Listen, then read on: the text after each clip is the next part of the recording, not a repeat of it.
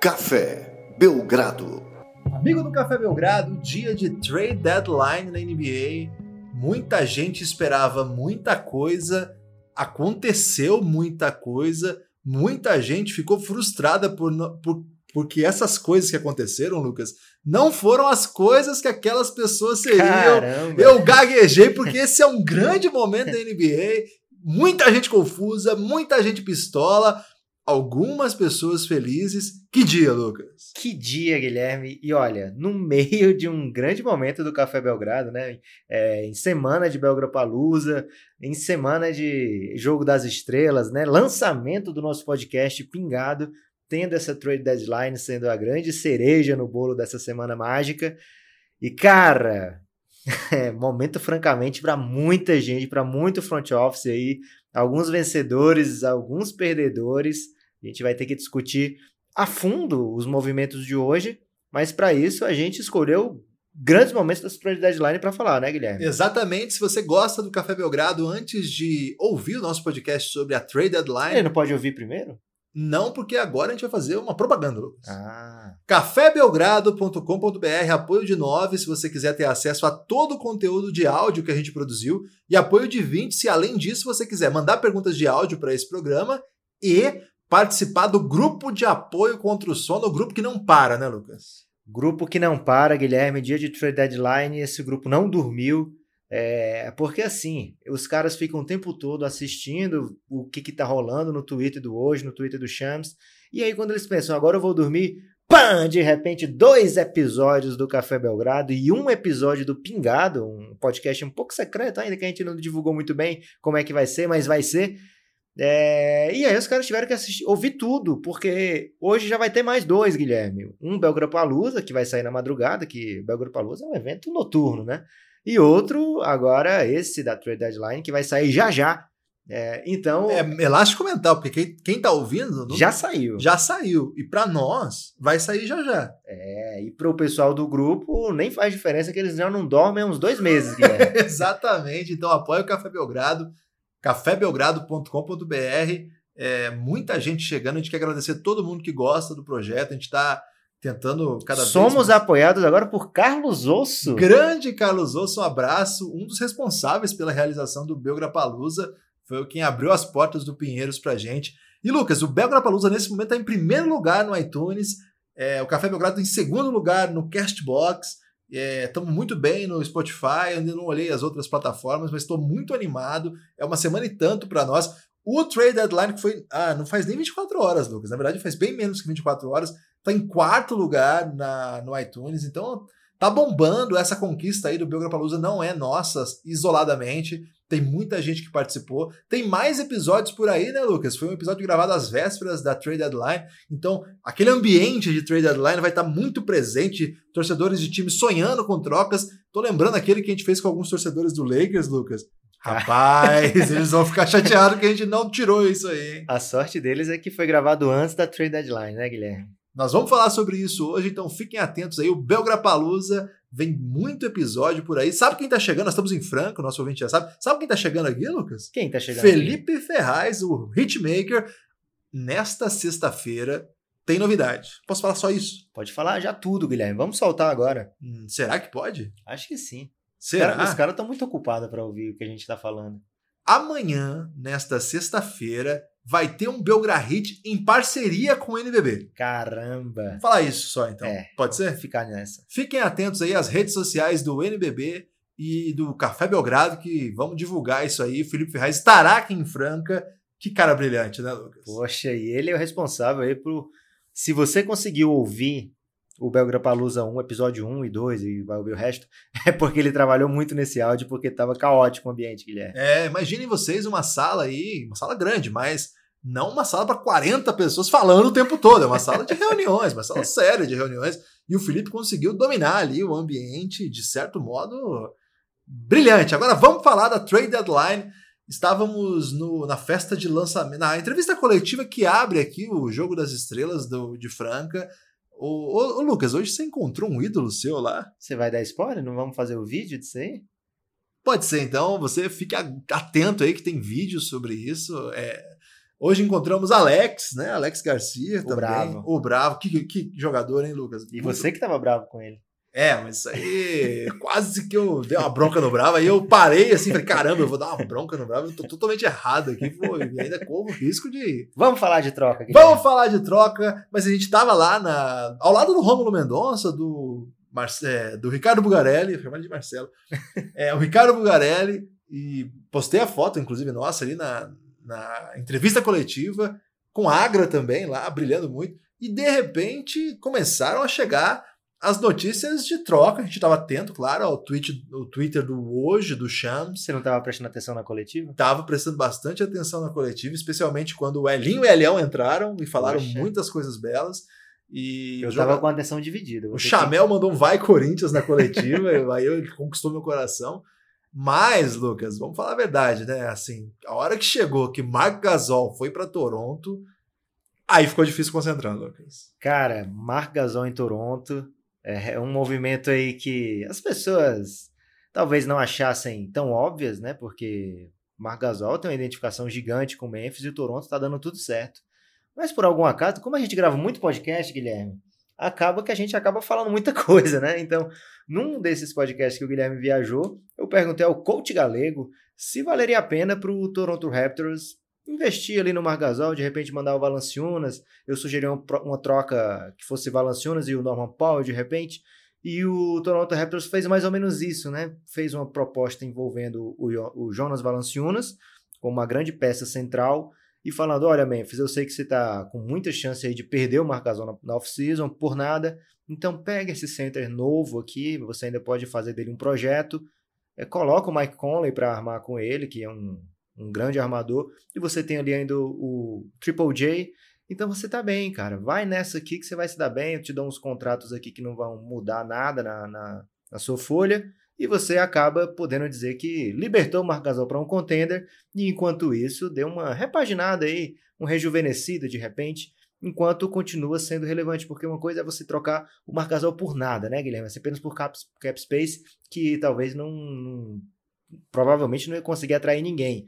E dessa vez não foi apenas um contrato expirante, né? Foi um jogador sob contrato que ainda é jovem e que não, pelo menos não parece ter aquele perfil de abandonar um, um, um rolê, né? Ele era titular há muito tempo no Toronto. e Ele era, Toronto- era pra ser dançarino, sabia? Sério? É, a mãe dele, o sonho da mãe do Jonas Valanciunas era que ele fosse dançarino, porque ele dançava mesmo. E até as vésperas do draft, a mãe dele, no dia do draft, tem uma entrevista dela dizendo: É, é uma pena que ele não se tornou dançarino como eu queria, mas tudo bem, ele vai realizar o sonho dele. Mas, cara, imagina agora em Memphis, terra do Elvis Presley. Caramba! Excelente lugar para mostrar seus passos. Então, eu achei para os dois uma troca inteligente, uma troca é, carismática. E olha, o Toronto sai dessa fortalecido, cara. Esse time. Ô, Lucas, o Delon é o Delon Wright que É tá o nessa Delon troca? Wright, claro. É bom jogador também, viu? Não é, não é troquinho, não. Assim, não é um. ah, É, o problema do mas já Delon fez Wright- coisas. É, o Delon Wright, ele é um dos bons jogadores do banco do Toronto, né? Um, um banco que costuma mudar jogo, um banco que causa impacto nas partidas. E um banco que agora vai ser fortalecido, né? Porque é, Marc Gasol chegou por lá, não sei se ele vai ser titular ou não, se ele vier do banco é um grande upgrade no banco, de qualquer banco, de qualquer time. Mas se ele for titular, alguém vai pro banco. O Ibaka tem jogado na posição 5 e tem brilhado muito, né? Então, até quando eu perguntei para o coach galego sobre essa possível troca, né, do, do Toronto trazendo o Marc Gasol, eu perguntei para ele se seria um bom fit, né? E o coach galego falou o seguinte: Você falou fit pro galego? eu acho que sim, cara, Você porque não costuma usar fit. Eu costumo usar o inglês necessário, Guilherme. É, mas fit eu acho que supera um pouco o inglês necessário e vira um inglês pedante e irritante, viu? Não, você, você tá sendo severo demais aí com o inglês necessário. E aí o coach galego falou o seguinte, olha, se o Toronto não conseguir encaixar o Margasol, podem me chamar que eu vou assumir esse desafio com muita vontade de fazer dar certo. Porque Margasol é realmente um jogador que faz a diferença. Agora, o Ibaka tá jogando na posição 5 a temporada inteira e tá sendo o melhor ano disparado dele, assim, nos últimos, sei lá, seis anos. Então, é um... Assim como o Philadelphia se mexeu de uma maneira que, à primeira vista, caramba, deixou o time muito melhor, o Toronto também se mexeu, ficamos com essa mesma impressão, mas é mais um time que vai ter que trabalhar no encaixe, né? E no caso do Toronto era um encaixe que já vinha dando muito certo. E tem o lado do Kawhi também, né? Olha só até onde a gente vai para te fazer campeão, Kawhi. Fica com a gente que vai dar certo. Olha, eu acho o Marc Gasol hoje entre os três melhores pivôs da NBA. Não, não pode. Eu acho. Será? Eu se, acho. Se eu te falar três pivôs aqui, você vai ficar. Ah, eu, eu posso mudar de ideia. Eu sou uma pessoa que muda de ideia. Diga aí. Jokic, O Kit é- tá na minha lista de melhor que ele. Embiid, É o segundo. Anthony Davis. Ah, é, aí você tá colocando um cara que foi formado como ala pivô, como pivô, aí eu vou ter que concordar. Claro, Anthony Davis é mais jogador que Gasol. DeMarcus. Certamente não é melhor que o Marc Gasol este momento. Ótimo take. Mas você acha que hoje o Cousins é melhor que o Gasol? Nem a mãe dele acha isso. Ah, vou deixar você sair bem nessa aí. Mas não sabia que era hoje, nesse momento, exatamente. É hoje agora. que ele vai pro Memphis, Lucas, não é o ano passado. Ele não vai pro Memphis, ele vai pro Toronto. Vai deixar Memphis, Lucas, Ah. não é o ano passado. E ele tá saindo da terra do Elvis Presley, cara. Então pode ser que não saia tão bem assim, né? Mas vai para Toronto, que é uma cidade cosmopolita, ele que é de Barcelona, outra cidade famosa por seu cosmopolitanismo. Caramba, essa foi boa. então vai dar tudo certo lá. É, você sai com a impressão de que o Toronto é o claro vencedor do leste nessa deadline, já é o disparou assim, ficou muito na frente dos outros? Eu, eu saio com a impressão que é a rara troca boa pros dois, Sim. mas que o leste não ficou assim. Não assistiu apenas uma equipe boa se movimentando. Por exemplo, o Yannis vai ter companheiro novo, não é? Caramba, essa também chegou no meio da coletiva, Guilherme. Como é que você tava prestando atenção? Eu tava olhando, falando com o Rômulo nesse momento, mostrei pra ele, o Rômulo fez uma cara maravilhosa. Aliás, o Rômulo participou de uma live do Café Belgrado na hora da segunda troca e tem lá a cara que o Rômulo fez quando o Gasol foi pro Toronto. Se você não segue ainda, é o Café Belgrado no Instagram, uma rede social Mas jovem. pode ver live, mesmo não sendo live? Eu sou muito idoso pra esse assunto. Pode, fica lá armazenado no nosso arquivo nos- nas próximas 24 horas. Caramba, é tipo um, um story gigante? É, é tipo isso. Muito interessante. Deu quanto, quanto tempo essa live? É, não sei, Lucas. É, então, qual foi a troca? Fala aí. É o Mirotic foi pro Milwaukee Bucks. Como é pro- Mirotic ou Mirotic? Mirotic. Ah, Eu falei Mirotic? Falou. É porque eu li. E aí, quando eu leio, eu não falo direito. o Mirotic, é, que na verdade, enfim. O Mirotic foi pro Milwaukee Bucks por um cara que nem jogou, Lucas. O Stanley Johnson, que chegou há pouco no Bucks em troca do Tom McCurr. E, cara, junto com ele tem outro cara lá que é irrelevante. E quatro seconds. Quatro seconds. E você achou pouco esse pacote aí? Assim, o. O que, que dá pra fazer com quatro seconds? Lucas?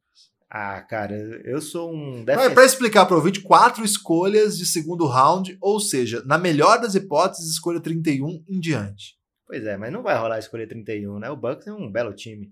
É, Mas não tem sua escolha do Bucks nessa, né? Pois é, eu ia falar isso aí agora. O Bucks passou muito tempo chopando. Gostou dessa? Essa é Chopando? boa. Passou muito tempo O chopando. melhor tipo do inglês desnecessário é quando você faz a flexão em português. É. Aí chopando, Tipo draftei, né? draftei, chope- chopando, né? É, então o, o, o Pelicans ficou chopando ali o Mirotic por um bom tempo é, e queria recuperar uma escolha de primeiro round. Vocês vão lembrar que ano passado o Mirotic foi adquirido por uma escolha de primeiro round, né? Tava no Chicago Bulls, o Chicago Bulls é, trocou pelo, pela escolha que virou o Chandler Hutchinson. Então o New Orleans Pelicans viu que o time, a temporada tinha ido pro brejo, né? E aí queria recuperar uma escolha de primeiro round seria interessante de volta, né? Mas não teve pessoas capazes de mandar escolha de primeiro round. Primeiro porque vários desses times que têm interesse no Mirotic já não têm essa escolha de primeiro round para a próxima temporada. E também tem outro caso, né? Que, outro fato, que é o Mirotic com um contrato é, expirante. Então não tinha muita gente disposta a fazer uso da sua escolha de primeiro round por um contrato expirante que talvez o Mirotic receba um salário que essas franquias é, não queiram pagar. Então o Bucks foi lá e pensou: poxa, eu tenho um, uma chance nesse ano aqui de fazer um barulho gigante. Meu time tá jogando demais. É, o Yannis está numa temporada absurda. Quero fazer todo mundo aqui feliz. Por que não? Conseguir essa three-way aí, uma three-way polêmica, né? Porque foi em dias diferentes. É, mas aí eles se desfizeram basicamente do Tom McCurr e mandaram quatro escolhas de segundo round. E o Guilherme aqui conversando comigo, né? A gente. Como é que a gente fala logo depois, repercutindo, Repercutindo. repercutindo a troca, o Guilherme debochou das escolhas de, de segundo round e eu falei o seguinte, Guilherme, escolha de segundo round é a nova escolha de primeiro round. O que não faz nenhum sentido em nenhum idioma, necessário ou não. Mas é o seguinte, olha só. Por que, que eu gosto de escolha de segundo round? Primeiro tem uma pegadinha aí. Duas dessas escolhas de segundo round são do Washington Wizards. O Washington Wizards é um time que está descapitalizando, é um time que está é, buscando maneiras. Tá o quê, Lucas? Descapitalizando. Está trocando o jogador pelo futuro, né? É, então tá buscando maneiras de pensar no futuro, sair desse da, da luxury tax, né? Como eles estavam lá previsto pagar um, um absurdo de taxas. Então é um time que talvez não tenha muito compromisso com a vitória no, no futuro próximo. E aí são duas escolhas do Washington Wizards que podem vir no começo de um segundo round. E além disso, escolha de segundo round é o negócio mais barato que tem na NBA. Você pega um jogador bom no segundo round, você tá com esse jogador bom por quatro anos num salário praticamente irrelevante. Então o Bucks tem quatro, desculpa, o Pelicans vai ter quatro chances de acertar um jogador só é, para essa troca ter valido muito, muito a pena. E o Stanley Johnson é um cara novo, ele tá nessa timeline aí do, do Pelicans de se reforçar para o futuro. É um cara novo, bom defensor, quase ótimo defensor, que não tem nenhum arremesso, mas o Pelicans ainda não tá nesse momento de, poxa vida, tenho que ganhar agora, não vai rolar isso aí mais. Né? Então, eu vi com bons olhos pro lado do Pelicans e pro lado do Bucks. Nem precisa comentar, né, Guilherme? Mirotic, um dos grandes gatilhos da NBA, vai jogar ao lado do Yannis, que é capaz de criar buracos gigantescos nas defesas, nas defesas adversárias. Uma grande troca. Lucas, eu fiz uma pesquisa aqui enquanto você falava do que, que o Bucks andou fazendo no segundo round para ver se dá para ter alguma esperança com o escolhas. Bucks ou o Pelicans? O Bucks. As escolhas vão pro Pelicans, cara. Fica pior ainda, Lucas, porque o Pelicans nunca acerta. Mas eu tô pensando o seguinte: no que o Bucks perdeu. Tá. O que o Bucks poderia ter e abriu mão. A minha ideia é que nada. Ele não abriu mão de nada. Essa é a minha tese. Eu nem vou no Pelicans, que quem já ouviu o nosso podcast sobre o Anthony Davis já viu tanto de coisa errada que o Pelicans fez, então eu achei que era covardia usar o Pelicans nesse argumento. o Pelicans praticamente não teve escolha nesse período. Né? É, por uma escolha própria de não ter escolha, num grande elástico mental. Hein? Agora, olha lá, Lucas, vamos lá. Rick Led, vou, vou, começar em 2012. Doron Lamb. Por onde anda Doron Lamb? Doron Lamb fez carreira aí no basquete, mas não na NBA. É, ele foi escolhido na escolha 42 aí, uma escolha ótima boa. escolha de first, que é o novo second, como é que é? second é o novo first. É, no ano seguinte, Lucas, eles pegaram o Rick Ledo. Lembra do Rick Ledo? Claro que eu lembro. Eu lembro que você era um grande fã do Rick Ledo. É, eu e o Milwaukee Bucks. E por sorte minha, é, na verdade, por sorte minha, teve alguém que também errou para eu não errar sozinho. Porque o Milwaukee Bucks mostrou que, ao concordar comigo, estava completamente errado nesse, nessa projeção aí. No ano seguinte, Lucas, Johnny O'Brien. Você lembra do Johnny O'Brien? Johnny O'Brien até recentemente estava aí na NBA. Tava fazendo um estrago, né, Lucas? Além dele, Lamar Patterson. Poxa, esse é ruim, hein, cara. Agora, um bom momento aí, o Norman Powell, que não tá mais lá, mas joga tá bem. Tá vendo? Bom jogador. De repente, uma dessas dando certo, já vale muito a pena, porque são quatro anos de salário muito baratos. E você falou aí, a gente pode falar vários jogadores aqui de segundo round que não viram nada. Peraí, vou te dar uma moral agora. Quando você Calma. acerta um. Você vai acertar. No ano seguinte, Lucas, um grande momento aí das escolhas que é. Como é que é? Vai vir um Malcolm Não, Brogdon, você falou, tipo, second. Second, que é o novo first. Um grande momento aí foi o ano de 2016, quando o time escolheu o Malcolm Brogdon. Novato do ano. Escolha 36, que seria uma espécie de sexta escolha, então, já que o segundo round é o antigo primeiro. e o Patrick McCall, que Olha não aí. chega a ser ruimzão, não. Não. Escolha 38. Aí no ano seguinte eles pegaram o Cinderio Stormwell, que provavelmente não está mais na NBA, ou se está, ninguém presta atenção no que é, ele está fazendo. ele foi pro Clippers. Acho que ele tá por lá. E é por é, essa é, é tudo isso aí que eles fizeram com escolhas recentes. Acho que vale muito a pena apostar. É, o Stanley Johnson é um caso à parte aí, que a gente não sabe se ele vai ser então, alguma o Stanley coisa. Johnson é esse caso de jogador de first que vem e não vira também. Então, assim, é, draft é muito você é saber escolher. Não adianta você sair na décima ou na quadragésima. Você tem que saber escolher. É, nem sempre vai ter no segundo round jogadores ótimos para você pegar. Mas no caso de você pegar um deles, você tem quatro anos de alívio aí na folha. Né? O Malcolm Brogdon é um desses casos, né? Novato do ano no Bucks, esse ano jogando muito, fazendo a diferença pelo Milwaukee Bucks. Então, eu acho que eu fui. Você pegou a lista aí para me trollar, Guilherme, mas eu acho que eu fui recompensado aí pelos deuses do draft. Caramba, é um, é um modo de ver o mundo no multiverso aí que não cabe na realidade atual, mas ele explora uma realidade paralela possível aí. Falando em realidade paralela possível, o Orlando Magic andou... Essa é uma grande realidade paralela, cara. Cara, há um lugar no mundo em que Fultz está brigando aí como um dos melhores jogadores da NBA, que não é esse é, essa realidade, né, Lucas? Há um universo paralelo onde o Fultz é o melhor jogador da NBA, sei lá. Vamos lembrar como é que o Fultz chega ao Philadelphia, né? Philadelphia tinha a terceira escolha do draft de 2017, um draft que todo mundo apostava em Markel Fultz na primeira escolha, Lonzo Ball na segunda, e a, terceira, a partir da terceira escolha era aquela dúvida, né? Será que vai vir o Josh Jackson? Será que vai ser o Jason Tatum? Será que vai ser o De'Aaron Fox? Até o Malik Monk foi cotado aí para a terceira escolha no Philadelphia. Era um Philadelphia que já tinha Ben Simmons, era um Philadelphia que já tinha Joel Embiid saudável. Então, nesse momento, o Philadelphia tinha muita, muita, muita chance de se dar muito bem. Por quê? Além desse, desse time que já tinha jovem, núcleo craque e núcleo novo, né, de All NBAs futuros, tinha essa escolha aí e tinha uma futura escolha do, Sacra, do Sacramento Kings desprotegida para 2019, né, esse ano agora. Então, cara, era o momento em que tudo parecia confluir pro, pro, pro Philadelphia fazer uma dinastia, né, no leste, assim, um, um time para desafiar a dinastia do LeBron Era o James. último passo do processo, né? Sim. E aí é, o time dá um passo maior que a perna, né? Troca a terceira escolha, troca a escolha do Kings pela primeira escolha e com ela sai com o Markel Fultz. O time comemora, a torcida vibra, choram abraçados de emoção. Fechamos o processo, concluímos o processo. Markel Fultz, Ben Simmons, Joel Embiid, estamos feitos. E aí a gente acompanhou a saga do Markel Fultz, na né? misteriosa saga do Markel Fultz. Chega um momento que não dá mais para defender o que o Philadelphia fez, inclusive lá dentro internamente, né, Guilherme? Aí abrem mão do projeto. Pois é, o Michael Fultz é, não é, não mostrou ser nos tempos, nas oportunidades que teve de jogar na NBA, um jogador descartável. Não. Quando joga, tem coisa boa. Esse ano mesmo, Lucas, essa temporada mesmo, teve coisa boa, cara. Teve Ele uma... foi titular por um tempo. É, né? começou o ano, né, como titular. Tem umas enterradas dele bonitas esse ano. Ah, Muitos workouts impressionantes. Muito sorteado. O, o problema é o chute. Se de repente, Lucas, ele abrir mão de chutar, tipo o que o Ben Simmons faz, de repente ele não passa tanta vergonha. Ninguém mais fala que ele tem isso. Ele ainda tem, ele ainda tem, não, né? Ele conquistou aquele recorde exótico de ser o mais jovem jogador a ter um triple-double. Um jogo que não valia muito, mas enfim, é um recorde dele.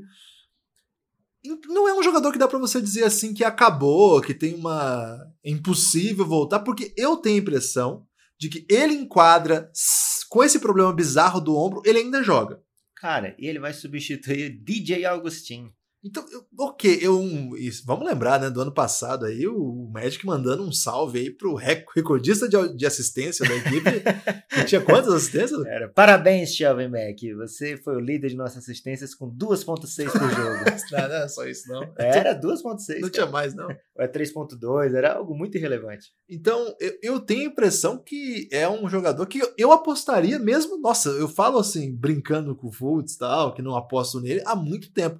Mas o Orlando Magic mandou o Jonathan Simmons, que é um jogador que estava no San Antonio Spurs, aqueles caras que o Pop cria, Sim, e o Orlando Magic apostou pagando um salário alto, sim. levou para lá, o Spurs não quis é, manter, né? O, o Jonathan Simmons acabou saindo.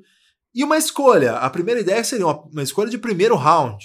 Aí a gente imaginou que fosse do Orlando, talvez, pensou, poxa, uma escolha de loteria, né? Pois é, aí já vale dar uma empolgadinha. Depois vem a notícia que seria o que, Lucas? É uma escolha que, na verdade, é do Oklahoma City Thunder de 2020, ou seja, não é dessa temporada, e nem adianta secar o Oklahoma City Thunder na próxima temporada, né? Imagina a torcida do, do Magic que falou, não, de repente o, o caramba, chegando ligações aqui para as organizações do Café Belgrado, mas não adianta secar o time do Oklahoma e dizer, poxa, ano que vem, de repente eles fazem uma campanha ruim e vem uma escolha boa de loteria, porque é protegida top 20 ainda, Guilherme. Caramba. Então, cara, o provavelmente vai ser uma escolha de 23, 24. E é isso que virou o Markel Fultz e uma escolha do Kings que, na época do draft do ano passado, vamos dizer uma coisa, era visto por todos na NBA como principal asset numa troca. Então, é, poderia ter sido usado em, em outras trocas na época. É, para o Magic, para o Boston foi um achado, né? Porque eles acabaram pegando o Jason Tatum na terceira escolha, veio sem muita pressão, né? Porque uma coisa é ser primeira escolha, outra coisa é ser terceira. Né? E aí a gente sabe a história, o resto da história como ficou, né? A impressão que eu tenho, Lucas, é que o Philadelphia 76ers fez tantos movimentos arrojados, eu diria, que chegou um momento que eles olharam assim: o que, que nós temos de valor aí? Que peça pode nos ajudar numa rotação de algum jeito? Bom, o Simmons defende bem, é um cara que pode marcar por um tempo, ficar em quadra. Nós temos muitos alas dinâmicos, ágeis, então seria interessante botar no banco jogadores com perfis similares, pelo menos para rodar um pouco melhor. E aí, vamos, vamos, vamos trocar o Fultz? A gente não vai conseguir nada por isso mesmo? Vamos tentar passar adiante? A impressão que eu tenho é que eles meteram assim, vamos, vamos, vamos, vamos, vamos para esse ano. Vamos para esse ano aí, vamos ver o que vai dar. É eu achei um, muito barato. É mais um momento, como a gente falou ontem, né, do, da troca do outro porta, né, que a galera comprou essa ideia, Guilherme. Walk of Shame. É mais um Walk of Shame, né? É um... E esse é um Walk of Shame pesadíssimo, Guilherme. Esse aí é do tipo que, que a moça esqueceu de repente um sapato e saiu andando apenas com um salto no pé.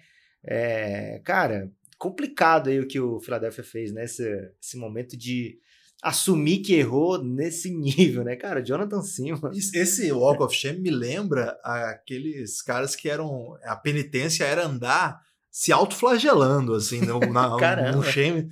Sabe, aquele, uma, uma pena mais é, antiga, né? Que colocava as pessoas que haviam feito coisas erradas em péssimos lençóis, Lucas. Então eu me lembrei daquela imagem de, de, um, de um, homem idoso sangrando, assim. Caramba! É, e aí eu pensei no, no Colangelo, com aquelas mensagens de DM. Você acha que eu fui muito longe? Acho que você foi pesadíssimo nessa aí, mas, cara, Olhando por outro lado, é mais um cara que vem para a rotação do Philadelphia que está encorpadinho, né? Pois é, então é um pouco isso. Eu acho que essa foi a aposta. Não sei se tem muito mais do que pensar nessa se troca. Acontecer... O Rock gostou dessa troca. Cara, vamos pensar uma coisa aqui. 2004 é o ano. E o... 2004? Ou 2003? Acho que é 2004. 2004 é você tinha 20 anos. É, eu você era, era jovem. jovem. É. E aí o Pistons... No, Argentina no, campeão olímpico. O Pistons no draft daquele ano, draft mágico, incrível, eles escolhem o Darko Milicic na segunda escolha. Durante a temporada eles fazem uma troca que traz o Rashid Wallace. Então, eu acho que o Philadelphia tem que se apegar a isso. Um time que na trade deadline fez um movimento para tentar apagar as lambanças do draft e sair desses movimentos com pelo menos um título, né? Com pelo menos algo muito positivo para contar a história. O leste está pesado. Eu não vejo o Philadelphia como o favorito. Eu já, já contei no podcast de ontem as minhas restrições quanto ao Philadelphia nesse momento. Mas não dá para dizer que é um time encorpado, cheio de jogadores pesadíssimos, mas ainda tem que ver como é que eles vão fluir juntos, né? Então, Fico um pouco decepcionado aí com os movimentos do Philadelphia desde que o Rink saiu. É, eu era um grande fã do trabalho do Sam Rink, apesar de todas as, as doideiras que ele meteu o Philadelphia e a sua torcida. É, então eu vejo o processo chegando num momento esquisito, que pode ser mais ou menos, final dessa temporada, perder do, duas peças por nada, né? O Tobias Harris e o, o Jimmy Butler. Ou você perde ou você renova. E olha, eles vão cobrar caro, viu, cara? Pois é. O Oeste, a gente falou aí de três grandes. E o Magic? A gente tem que falar do Magic. O Magic foi bem, a gente elogiou o Magic. Tinha que apostar mesmo. Um time que precisava de um amador, pelo amor de Deus, né? Há muito tempo, cara. Eu queria o Futs no Suns. Eu acho que legal. Eu gostei do Magic. Um raro momento aí que a gente elogia o Magic, né? Cara, o Markel Fultz, é, jogar com Ben Simmons é complicadíssimo, né? Nenhum dos dois arremessa, os dois com medo, inclusive, de arremessar. Mas já no Magic, ele vai pegar um time que não, não, não tem, tem arremessador também. Não tem grandes pretensões, ah, mas, tá. mas tem alguns caras que chutam, né? Tem o Terence Ross ali que você bota para dar um, uma certa espaçada, tem o Evan Fournier que você pode confiar também. Você Vucevic esse ano tá no ano maravilhoso. Então, é bom pro Futs ir pegando, fazendo pick and roll, ele vai ter muito cara para mandar a layup ali. E um, um, não sei, cara, eu vejo com ótimo. Pro Futs, poxa, interessantíssimo isso aí. A gente vai falar já já dos vencedores da trade deadline e o Futs para mim foi um deles. E para mim o outro foi a Conferência Leste, porque três novas potências aí que já eram potências, na verdade não são Sim. novas, mas três potências é, encorpadas para esse playoff. Tô, tô bem animado. Mas é, antes de entrar para de vencedores e perdedores, você queria atentar para um movimento aí meio elástico? Sim, Guilherme, porque na trade deadline, toda trade deadline tem aquela troca que não aconteceu, né? Uma não troca que faz toda a diferença na trade deadline. Qual é a não troca dessa vez? Essa é a mais óbvia de todas, né? Anthony Davis ficando no Pelicans, é, dando um, um, elástico aí em todo mundo. O Pelicans usou a trade deadline. cara, o Pelicans foi maravilhoso. Ele usou a trade deadline inteira para trollar, cara, no Twitter. Eu acho que os caras falaram o seguinte, ó, não vamos trocar o Anthony Davis. Você pode usar essas 48 horas finais aí só para tirar sarro. Que você conseguir trollar aí o Magic Johnson, a torcida, o Rich Paul, faz, cara, não se preocupe, faz, só faz. E aí o cara do Twitter brilhou pra caramba, foi um festival de GIF, um festival de emoji, Cara, eu queria nesse momento, se eu não tivesse aqui, que é o lugar que eu mais queria estar no mundo, porque tá demais esse, essa semana aqui do, do Agropalusa, eu gostaria muito de estar tomando conta do Twitter do Pelicans. O que, que você ia fazer, Lucas? Ah, cara, eu não sei. Qual, qual meme que você acha que eu faltou? Eu não sei se eu ia brilhar mais do que aquele cara, não. Tem porque... algum meme que você acha que faltou aí? Ah, cara, eu ia tentar botar, de repente, um, aquele da... De repente um meme brasileiro? É, eu tô tentando lembrar o nome daquela mulher da novela, que ela fica pensando e aparecendo os numerozinhos. Ah, é boa? É Renata Sorrar? Não, não sei o nome. Eu sei que acho que ela era. Esqueci o nome dela na novela, mas todo mundo sabe qual é esse meme que eu tô falando. E aí eu queria, na hora que o hoje tuitasse alguma coisa assim do, do Lakers mandando proposta, tacasse esse meme assim da, da mulher pensando, aqueles números ainda aparecendo, acho que ia ser bacana. Ou então aquele outro que a menina tá cuspindo água, né? Tá tomando água e cospe. É maravilhoso também. Faltou só esses dois. Lucas Nepomuceno mostrando aí um grande potencial de mídias sociais. Você que tem aí um time de basquete, de repente. Quiser... Mais na NBA, né? Porque aqui acho que no Brasil não tem as trocas pra gente poder ficar com essa Então liberdade. você que tem um time de basquete na NBA e ouve o Café Belgrado, Sim. que tá cada vez mais comum. Provavelmente o Raptors, né? O Raptors tá sem. tá nos ouvindo, você acha? Acho que sim. Essa troca do Margasol foi muito cara de pau. Né? É, você foi muito bem nessa aí, viu, Lucas? É, eu acho que não, essa troca do Anthony Davis não sair é, uma, é um momento muito triste para a torcida do Lakers. Mais um. Vamos falar a verdade aqui. ah, mas os caras pegaram o LeBron, velho. Os caras pegaram o LeBron, que é quem tinha que pegar. Sem LeBron, a história seria totalmente outra. Verdade. Mas, cara, mais um revés numa série de reveses, né? Come... Não sei se começou com o Westbrook, mas lá atrás tinha boatos de Westbrook no Lakers. Ninguém mais fala disso. Não. Paul George no Lakers. Você lembra que era, ia chegar junto Westbrook e Kevin Love no Lakers, porque os dois jogaram juntos Na em UCLA. É, o pessoal adora essas conexões. Os caras fazem uma narrativa que, meu Deus. É, umas conexões assim que, enfim. Ok, não tem. O pai do Paul George usou um boné de Los Angeles é, durante um jogo. Pois é. Imagina, o do Clay Thompson é comentarista do Lakers, então agora ele vai pro Lakers. Todo mundo tem certeza que o Clay Thompson vai pro Lakers. É. Paul George foi, foi fatal aquilo, né, cara? Sim. Aquilo lá foi. Kawhi também. O do Kawhi também foi muito triste. E no final, cara, é, eu acho que é um pouco o reflexo da grandeza do Lakers, que é um time que qualquer coisa que faz vira rumor. Sim. A gente conhece aqui futebol brasileiro, sabe como é que funciona com um time grande isso de rumor, né, cara? Às vezes os times passam umas vergonhas que não era para passar. Sim. Se não fosse notícia bizarra que vazasse. E às vezes nada, vaza. E aí. Vira... Drogba no Corinthians. Essa aí acho que o Corinthians falhou mesmo. Essa aí o Corinthians foi meio vergonhoso. Não é totalmente responsabilidade, foi vergonhoso. Mas é, acho que o Lakers paga, paga não, não é um custo, mas é uma consequência de sua grandeza mas também o Lakers. E o, pessoal, o, problema, o problema é que o pessoal empolga, acredita. Quantas vezes nós não falamos aqui nesse podcast? Cara, vamos com calma, não é tão simples assim. E é um alerta pro Knicks também, né, cara? Ah, o Knicks também. Quem é que está esperando, assim, a NBA é muito mais complexa, tem várias coisas em jogo.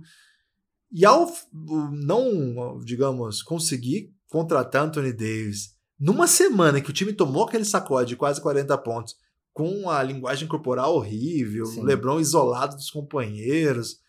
É... Nossa, eu e acho... aí o, o Lakers se mexeu, né? Foi até zoeira essa, essa o Lakers troca uma das peças que a torcida do Lakers, pelo menos, tinha Mas aí que certeza. tá. Eu acho que a torcida do Lakers viajou nessa também. Vou É, ter que mas, falar cara, isso. ia ser uma peça que ia fazer toda a diferença na troca do Anthony Davis, porque o Zubat tá jogando demais. Ah, Também falando, cara, vamos devagar. O Zubac, eu acho um bom jogador, É Lucas. bom. Mas daí ia virar peça pra ser assim fundamental para. Eu lembro que algumas pessoas postavam assim, é, pessoas gringas que estão Sim. no insiders, né? Torcedor pode fazer o que quiser. A gente é a favor da liberdade de tudo, né, Lucas? Somos dois grandes libertários aqui. Agora, o pessoal falando assim: não, pode escolher três desses aqui. Aí tava lá, tipo, Josh Hart, Zuba. Cara, que não é assim. Não é, não é assim que funciona.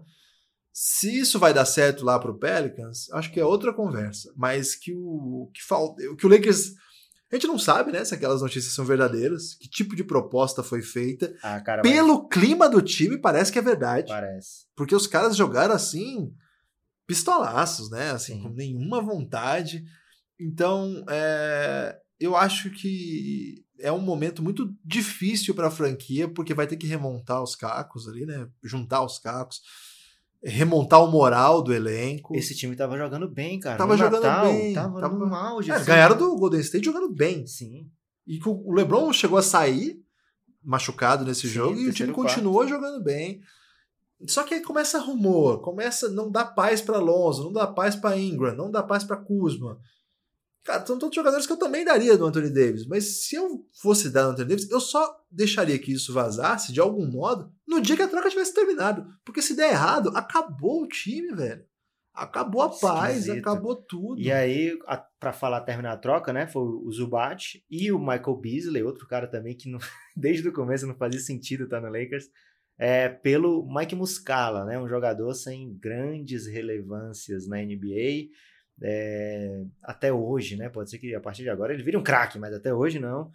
É, então, um movimento que não era o que a torcida do Lakers esperava. Serve para quê? Para abrir um espaço para o mercado do buyout, né? Vai ter Carmelo disponível, vai ter o Wayne Ellington, vai ter provavelmente o Enes Kanter, vai ter é, o Robin Lopes, provavelmente, o Wesley Matthews vai ter também.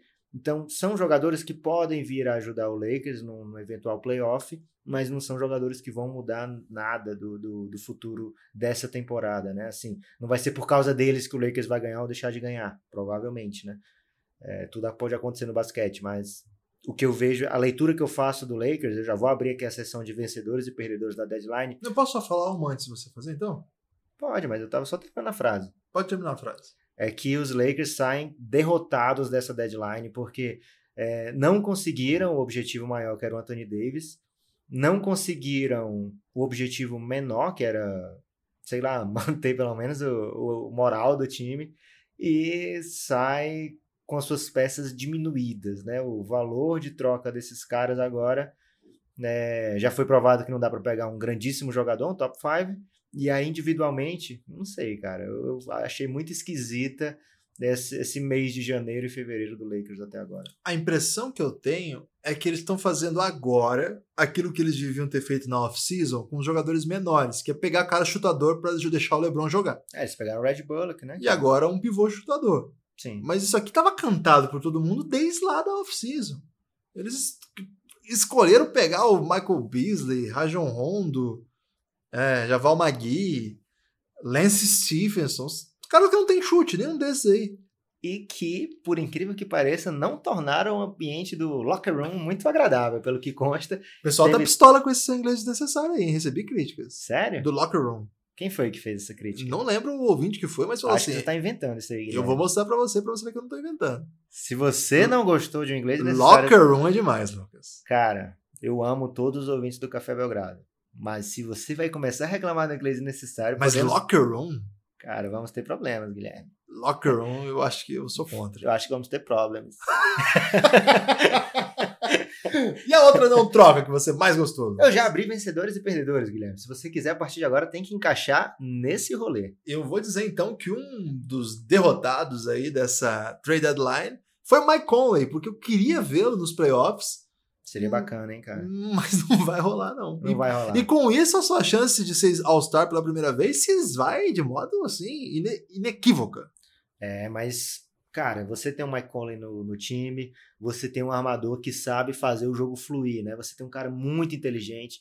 Ele já, ele falou já várias vezes em entrevista sobre um reloginho que corre na cabeça dele, né? Poxa, agora eu tenho que dar uma bola pro Marcasol fazer tal coisa. Eu tenho que fazer o meu outro companheiro fazer tal coisa, porque ele se sente confiante quando ele faz isso. Eu tenho que fazer. Então, um cara que arma o time, joga pro time, pensa pro time. E aí você tem um cara jovem como o JJJ, é muito importante você ter um armador desse calibre no time. O Phoenix Suns adoraria ter um armador como o Mike Conley para poder dar uma luz para o Aiton, né? Muitas vezes é o armador quem ajuda o seu jovem jogador a se expandir o seu jogo. Então, o próprio hoje tweetou isso também. O Memphis segurou o Mike Conley, apesar de vários times interessados, porque eles têm um projeto para o JJJ que inclui o Mike Conley fazer essa espécie de de, de ser o mentor, né? Digamos, ser o coach, que hoje em dia o pessoal gosta de um coach. Guilherme. É, mas eu não gosto não. E eu acho que essa história tá mais ou menos é, insincera. Existe essa construção? Acho que se você quiser ter um podcast, você tem quase a obrigação de inventar palavras, Guilherme. Então eu achei uma opinião insincera, ainda que não seja uma palavra é, que exista de fato. Validada, né? É, ainda, né? Ainda, né? Porque, por exemplo, o draftei também não tem no dicionário, é. mas logo estará, né? Logo, logo. Eu acho que eles tentaram trocar o Conley de todo jeito, porque eles fizeram uma shop, um shopping aí do É, eu acho que sim, mas e tem aí, que ser algo top. Então, se não gostaram das propostas, chegaram e falaram assim: não, nós tínhamos um plano aqui, porque... mas esse plano só incluía se, se, se não trocasse, entendeu? Tá uma picaretagemzinha aí rolando. Verdade. Mas, enfim, eu fiquei triste pelo Conley porque gostaria de vê-lo nos playoffs, acho ele ótimo jogador. É, mas de fato parece que ninguém ficou disposto aí a apostar. Tem algum time top aí que precisa de armador? Do playoff, assim? Cara, todo mundo precisa, né? Quem mas, é que não? Mas ali, dos oito melhores, sei lá. Ah, dos oito melhores, acho que não. Hum. Talvez o, o Philadelphia, de repente, mas eles estão jogando com Simmons ali, né? É. Cara, é difícil, mas o Conley talvez tornasse alguém top 8, porque o cara é foda. É, até o Pacer surgiu com uma oportunidade aí na reta final, mas sem o Ladipo eles é, mesmos não faz tanto sentido. perceberam que não valia a aposta. Mais algum vencedor e perdedor? Cara, o Memphis ele foi interessante, né? Ele trocou ali o Margasol, ele fez outra troca lá do Garrett Temple, então ele deu uma movimentada ali no time, mas não chega a ser um vencedor. Mas lá no Memphis tem um garoto chamado Bruno Caboclo, Guilherme, que ele é um dos grandes vencedores, porque o Memphis se mexeu, é, tem vários jogadores ali que estão machucados, né? Então é, o Memphis está sem cara para botar para jogar, sem muitos jogadores assim. Claro, vai chegar a turma do, do do, do que estava no Toronto, mas você vai realmente ter um, uma vontade de dar minutos para o CJ, CJ Miles? Esse cara vai fazer um impacto no futuro do seu time? Acho que não. Então, para o Memphis, eu acho que tem um, um caminho ali que, opa, o Caboclo está fazendo algumas coisas aqui que me interessam, ele está fazendo boas jogadas defensivas. Vamos assinar até o fim do ano aqui para ver o que acontece. Estou confiante que ele vai ser um dos vencedores dessa deadline. Tô na esperança também. É, a gente sabe que esses contratos de 10 dias, às vezes, pode. Acaba, né, Guilherme? Os é. 10 dias acabam. E para de fato ser rentável aí para os jogadores, ser importante para a carreira, é importante fechar o ano ali. É, tô esperançoso que dê certo. É, hum, talvez menos otimista do que você. É uma esperança comedida, de repente? É, vamos dizer que é uma esperança. Bonita essa palavra. Alimentada por mim mesmo. Caramba. Não pela realidade. que isso, cara. Uh, eu vi um, um, vídeo de highlights do Caboclo, tinha quase quatro minutos. O problema é que passou cinco vezes cada vez o mesmo lance. Mas são lances de quem tá na NBA mesmo. Tocos, Verdade. É... Embora tenha sido três lances, ótimos três lances. Sim. É, e aí tem mais vencedor tem mais perdedor. Tem um vencedor barra perdedor que é demais, Guilherme. É um grande elástico mental dessa trade deadline. Manda. Boston Celtics. Tá, Entendeu? deixa eu tentar entender. Ele é o quê? Ele é um vencedor barra perdedor barra vencedor de novo. Então é, é, um autêntico elástico, um raciocínio de três movimentos em que no final das contas a pessoa supera o marcador com uma finta muito plástica. É o seguinte, muita gente está ressaltando, caramba, todo mundo do leste se mexeu, é, melhorou lá o topo, né? E o Boston pode ter ficado para trás. Tudo bem, vamos aceitar, né? O Toronto realmente trouxe o Marc Gasol, que é um upgrade sinistro. O Mirotic no Bucks traz algo que eles não tinham. O Philadelphia é capaz de botar um quinteto agora cheio de All-NBA, né? Mas o Boston Celtics teve um momento ótimo na, na trade deadline, que foi a não troca do Anthony Davis. Eles perdem para esse ano, talvez assim, o fato de ser um favorito, mas olha só, Guilherme, por que, que ele é vencedor de novo? Você lembra ano passado que o Boston não era nada favorito? Lembro. É um time que gosta desse negócio. É, é nós contra eles, todo mundo tá dizendo que a gente não sabe fazer isso, que a gente não é capaz. O Galego, inclusive, é torcedor do Boston desde que eles têm só 16 títulos. então, é um time que às vezes se alimenta disso, né? Da dúvida dos outros, né? Não só o time, mas a torcida Ah, é isso muito foi bonito, também. Um time que se alimenta da dúvida dos outros. É, é, o hate dos outros faz com que o Boston se torne mais forte. Então pode chegar isso ser aquele momento que une o time lá e dizer, poxa, olha o talento que a gente tem aqui e todo mundo tá dizendo que a gente agora é a quarta força. Você já ouviu o negócio de Ah, quarta força? rapaz, agora você me fez lembrar de Fábio Carelli e meu coração sorriu. Então o Boston agora quarta força é vencedor por isso. Sai a pressão. E por que mais ele é vencedor? O Lakers não pega o Anthony Davis e agora todo mundo imagina que foi um passarinho verde que chegou lá no Pelicans e falou, cara, espera off-season. Por que verde, Lucas? Por causa do Boston. É, chegou lá e falou, poxa, vê o que que esse Tatum faz aqui. Vou te mandar só uns melhores momentos do Tatum e um vídeo... Tem mais de três lances? E um vídeo engraçadinho do Lonzo Ball, aí depois você me liga se você quer ou não fazer essa troca aí com o Lakers. E cara, agora eles são os Ah, francos, Estratégia meio maldosa. É.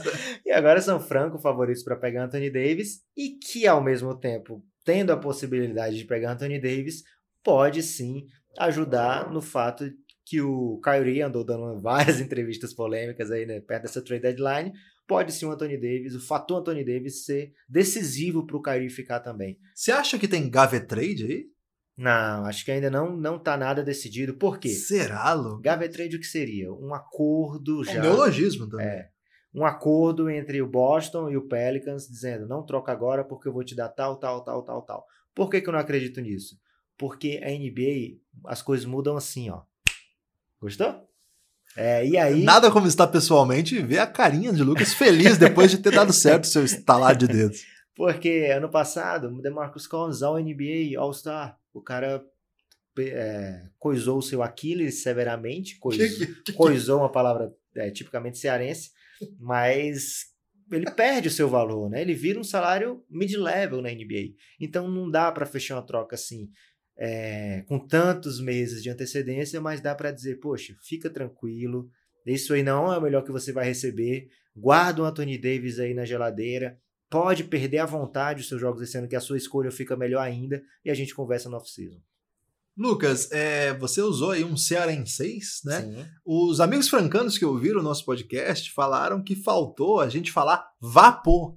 Que Vapor? É, Tipo- vapor. Tipo uma fumaça? Não, não, alguma coisa tipo vapor.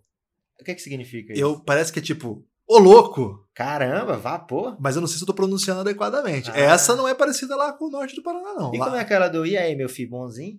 Essa aí também é francano, francanês também, mas se o vapor aqui é primeira grandeza. Eu acho- Mandem aí se tá certa a, a entonação do vapor. E o Golden Será que é tipo, ah, vapor, entendeu? Não, não sei, Guilherme. Não vou entrar fazer conjecturas, porque eu acho que não é do feitio do Café Belgrado fazer esse tipo de conjectura. A gente só faz conjectura. É, acho que um vencedor também é o Golden State, porque eu vejo como o grande favorito do Oeste aí, depois dessas trocas todas, a- da NBA também, obviamente. Talvez a final tenha ficado mais interessante agora, né, com esses movimentos todos. Mas o Golden State viu ali que o Houston não conseguiu o seu é, desejado ala, o Houston fez trades, né? fez, mas não foi mais para sair da Luxury Tax, né? É, o, o Lakers não formou o LeBron com o Anthony Davis, o Denver Nuggets não conseguiu o Anthony Davis, talvez nem tenha tentado, mas tinha um rumor de que poderia tentar. Então eu vejo o Golden State saindo da trade deadline bem tranquilo da vida. Vejo o Fultz também muito bem feliz aí nessa deadline. É, lógico, o Boston Celtics com esse elástico aí, né? De, de foi um vencedor barra perdedor barra vencedor de novo. Toronto, grande vencedor também. Bucks também, Yannis. Mirotic, que saiu do Pelicans e viu os vários companheiros ficarem por lá, né? Os caras, tipo, vendo bote salva-vidas lá, me pega, me salva, me salva. E só o Mirotic conseguiu, se chama, Mirotic conseguiu se escapar. E perdedores, acho que eu vou deixar só um nome lá, Lakers. E aí, desculpa, gente. Torcida do Lakers, mas vocês... Eu acho que a, a- Ah, tem outro perdedor. tem outro. Rich Paul. Ah, Rich Paul talvez saia com a imagem manchada aí dessa deadline. Ô Lucas, é... uma coisa que, que agora é o próximo passo, digamos assim, e nós vamos explorar isso nos próximos podcasts, acho que é o, é o depois da trade deadline, o que sobra mesmo é ver quais os jogadores que vão ser dispensados com buyout Sim, agora. vai ter que ter um pod só por, sobre isso, porque tem muita gente. É cara. muita gente, então fiquem atentos, não é porque acabou a trade deadline que tem é que encerrou, que encerraram-se os podcasts sobre movimentação de jogadores, o pessoal gosta muito de troca. É, tem Enes Kanter, tem Wesley Matthews, Robin Lopes, tem mais um monte de jogador aí que em breve pode estar aí disponível. N. Ellington, né, que você já falou aqui. Então fiquem atentos aí nos próximos podcasts que nós vamos falar sobre isso. Fiquem atentos também ao Belgrapalusa. Caramba, que momento. Nesta madrugada vem aí o segundo episódio deste grande encontro aí de podcasters. Você aí que, que gosta do Lakers, que tá, você pode sentir aí o que foi isso na véspera da trade deadline. Que não vai mudar nada, né, Lucas? Não. Mesmo sabendo o que aconteceu. A Claro ideia que não era não. essa. A ideia é mostrar lá como foi o evento. E misturar os podcasts, né? A partir de agora, cara, vocês vão ver várias formações ousadas. É, se preparem aí, porque tem coisa muito boa pela frente. cafébelgrado.com.br, apoia o Café Belgrado com 9, com 20 reais. Você quer destaque final, Lucas? Meu destaque final, na verdade, é um convite final. Qual é? Fiquem atentos ao Instagram, porque o Guilherme tá virando um autêntico Instagrammer, é um blogueirinho. O cara não cansa de fazer. Ele fala o tempo todo: vamos fazer uma live, vamos fazer uma live. Cara, não tô conseguindo controlar o Guilherme. Eu chamo e falo, cara, vamos encerrar essa live. Ele, não, tem que continuar. Quem tava acompanhando viu isso aí. Eu tentei parar a live várias vezes e o Guilherme não aceitou. Então, se você curte lives, curte juventude, fiquem de olho no Guilherme. E meu destaque final é um abraço pro pessoal do Camisa 23 que tá aqui, o Vini e o Caio. O Duas- Renato estrelou, O né? Renato não pôde, não pôde estar aqui. Mas o Vini e o, Ca- o Caio estão aqui, Lucas. E eu, para ver se eu consigo ficar um pouco mais jovem, eu tenho dado muito com eles. Então eu não me misturo com os idosos aqui. Já perguntaram se você é pai dele? Sabe aquele meme daquele cara de boné pra trás? Aquele- eu tô meio daquelas, às vezes eu solto uma gíria jovem e eu vejo que não é bem recebida. É, mas mandar um abraço pros meninos, são gente boa demais, estão fazendo um baita trabalho. Já apareceram na live hoje. E eu, eu não faço live, Lucas, eu faço caos. Ah, Eu vou andando por meio das pessoas e Mas aqui não é uma live, Guilherme.